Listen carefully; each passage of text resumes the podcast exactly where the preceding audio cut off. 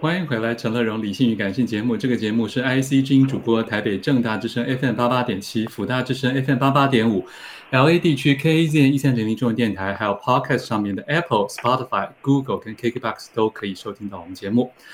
下一本书要介绍的是九歌出版的《新世纪新世代诗选一跟二》。再次欢迎我们的总编辑陈素芳，素芳你好。你好，大家好。嗯、是为大家介绍一下。这个诗选的由来，好，这个诗选的由来啊，因为我们现在是已经是二十一世纪的嘛，哈，那因为其实啊，江山代有人才出啊，那我们都会希望说，在每一个用一个诗选来呈现一个时代的一个整个的氛围，整个的文学的表现呢、啊。嗯嗯。那大家都知道，这个其实一代又一代哦。不管怎么样，这个中华民族是一个诗的民族嘛，啊、哦，嗯、那新诗发展到现在也有一百年了。那新诗就是用白话文写诗，哦、那么就是说，其实新诗相对于古体诗来讲，它当然是一种解放的，就是说在很多地方的一种开放形式自由。可是大家都知道，随着时间的流变，其实整个诗言为心声，诗整个的表现，其实跟整个时代的氛围有很大的关系。嗯，那大家都知道，进入我们的二十一世纪，当然时代走得越来越快。以前我们可能会觉得一代一代就十年二十年，对不对？可是现在很可能十年五年，它整个就变化很大。因为随着科技各方面的一种进步，你想想看，以前我们刚接触新诗的时候，你无法想象说会是在网络上写诗。对不对？那很可能就是一种诗刊啊，或者是同人之间交换，或者是偶尔报纸上登一个。但是现在的整个的变化非常非常的大。就那我们选一个新世纪新世代，最重要是在于这一代人他的出生年是从一九八零。为什么从一九八零开始呢？因为一九八零的时候出生的作家，他到了两千年的时候他是二十岁。大家都知道.年轻的时候，大家都人家都说，年轻的时候写诗啊，然后这个中年写小说，到了老了之后写散文，文，这有就是那为赋新词强说愁，这个都是年轻的一种特征啊。是那其实也不然呐，其实现在也很多老人家开始写诗啊。像我们认识的影帝先生就是啊，我觉得这也很好啊，嗯、重新回到少年。所以基本上是选现年二十岁到四十岁上下。对，他就一九八零年出生到一九九九，也就是说在两千年世纪末出生的啊。嗯。一一九八零到一九九九年出生，那他们的作品当然就是大概是活跃在于两千年到二零二二。对不对？也就是说，这个不论是就是说时间上发展的是二十年来，就是说他们这一代有一个特色，你像大家都知道，这一代出生之后，台湾是完全解严了。然后呢，嗯、他们成长呢已经完就是解严了，就已经自由，而且他们还有一种就是说，他们出生就有这个劳健保的这种东西的。所以 以前以前我们那个时候怎么会对不对？这整个就是说，他完全是而且。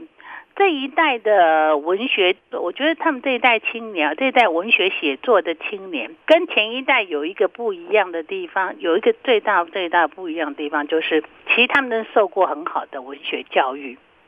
对，嗯，因为你知道，在我们以前看，有很多作家，有一些可能的素人呐、啊，或者是说一种生活经验，或者是他基本上文学养成是在一边学边写边养成，然后边吸收一些作品。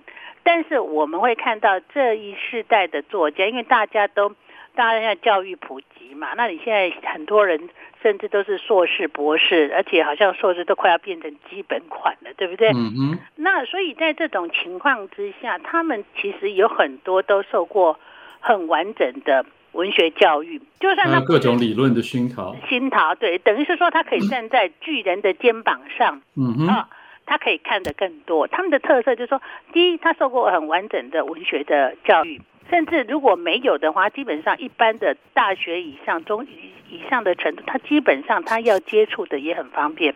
第二，他们是在生活在这个资讯无所不在，你怎么样找都可以找得到。那么第三呢，他就是说，我们很可能在这个世代里面，我们他们比较自由了，没有任何的框架了，也没有被审稿或者是被编辑挑选。对，因为他我在网络上我可以自由的发挥嘛。但是这还是有一个不好的，有好处，当然也有坏处嘛。你在这种情况之下，大家会觉得说，哦，到处都可以看得到，但是到处可以发表，其实很可能就是到处看不到，嗯、对不对？你很难聚焦嘛。那你会变成说，它会变成以前的话，以前聚焦很可能就一些爱诗的朋友，一些人自己有诗社啊，彼此互相唱和啊什么，现在还是有。但是现在的唱课跟以前就不一样，可能是网上唱课，可能很快就消失，然后他其实什么时候起来，什么时候消失，你都不知道，哦、是是都会有这种情况，会有这一些主编们也蛮辛苦的啦。如果要在这么多多如繁星的发表中，对，而且我觉得年轻人啊也很喜欢，最喜欢写诗了，所以其实啊，所有的创作者里面，我觉得诗的读者还蛮多的。现在好像听说也越来越多了一点点，嗯，很多啊，我知的作者很多，但是呢，嗯、读者并不见得很多。OK，呃，这是一个写诗的一种，嗯、但是这几年来有几位诗人的作品，反而像以前我们可能会想到的一些诗人的作品，能够大家都知道，也就是几个哈。是是是。可是现在他们有很多作家。但是会以前的诗人会达到好像极畅销的，大概就是少数像席慕蓉这种的，对。但是现在的话，好像现在这几年来，这十年来哦，诗有几位诗人的作品，他几乎是畅销作品了。这其实是一个蛮特殊的现象。了解，嗯，所以我觉得现在诗还是有它非常强劲的生命力。是，诗是有非常强劲的生命，各个时代不一样。好，好啊，那待会儿我们我们先听一首歌，待会儿继续请这个总编辑来为大家挑几个你特别想介绍的新时代的诗人。欢迎回来，陈乐融，理性与感性在介绍的好书是九歌出版的《新世纪新世代诗选一跟二》，总编辑陈素芳在我们电话线上。素芳，继续请你来从这两本厚厚的诗选里面，要不要挑一两个新时代的诗人？好，那我先介绍第一册的是这个崔顺华哦。崔顺华是一九八五年呢、哦，她是一个女诗人。其实她的诗很还蛮受年轻作家们喜欢哦。那他已经出版了四本诗集。那崔顺华的诗哦，其实有些东西、哦，就是说，我们来看一看他的诗是属于抒情的，谈爱情的。那有时候呢，我觉得他是属于用一种，他会借着声音，或者是说一种画面。然后就是一种女子的，其实她的，因为她这个，她你看，她一九八四年是三十几岁了嘛，哈，那有一种女子的一种对于一种生命，或者是对于爱情的一种向往。我们随便看一首诗啊，它的这个题目你一看就知道，就是春天已经很晚了，嗯、这个题目就是还蛮迷人的嘛。OK，、嗯、那这其实它就是用一种用一种声音呐、啊，其实崔顺华很喜欢用声音。画面来描写情境啊、哦，那我们随便看一首《春天已经很晚了》啊，那比如说他就说，翠英立在他应有的墙头，翠英就是那个鸟啊，从一道灰猫的拱桥上跳过两段弦乐的，我实在很不会朗诵，连弦乐的章节啊，那他其实是借着这种意象啊，猫在窗里面看到一种那个翠英。啊，在墙头上，那这样跳过去，那窗里的耳朵从睡眠中张起，你会觉得说，耳朵怎么跟窗里？那其实是一种怎么讲呢？你是在窗下，你可能就是在那边，那你在窗下，你可能醒来了，你听到了一种窗里面看到窗里面听到一个声音，在声音的时候呢，你会觉得好像十分的安定。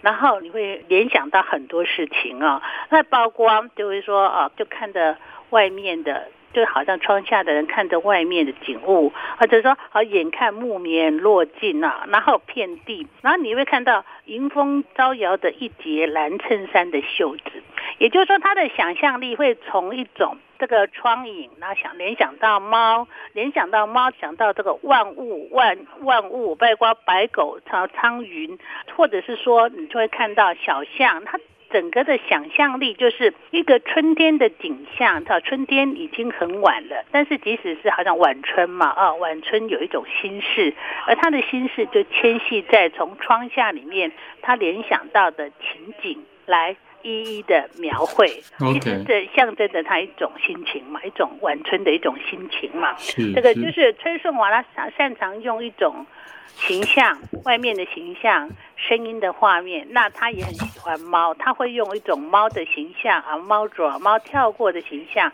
来展示一种他自己个人对世界、对这个季节，或者是对一种。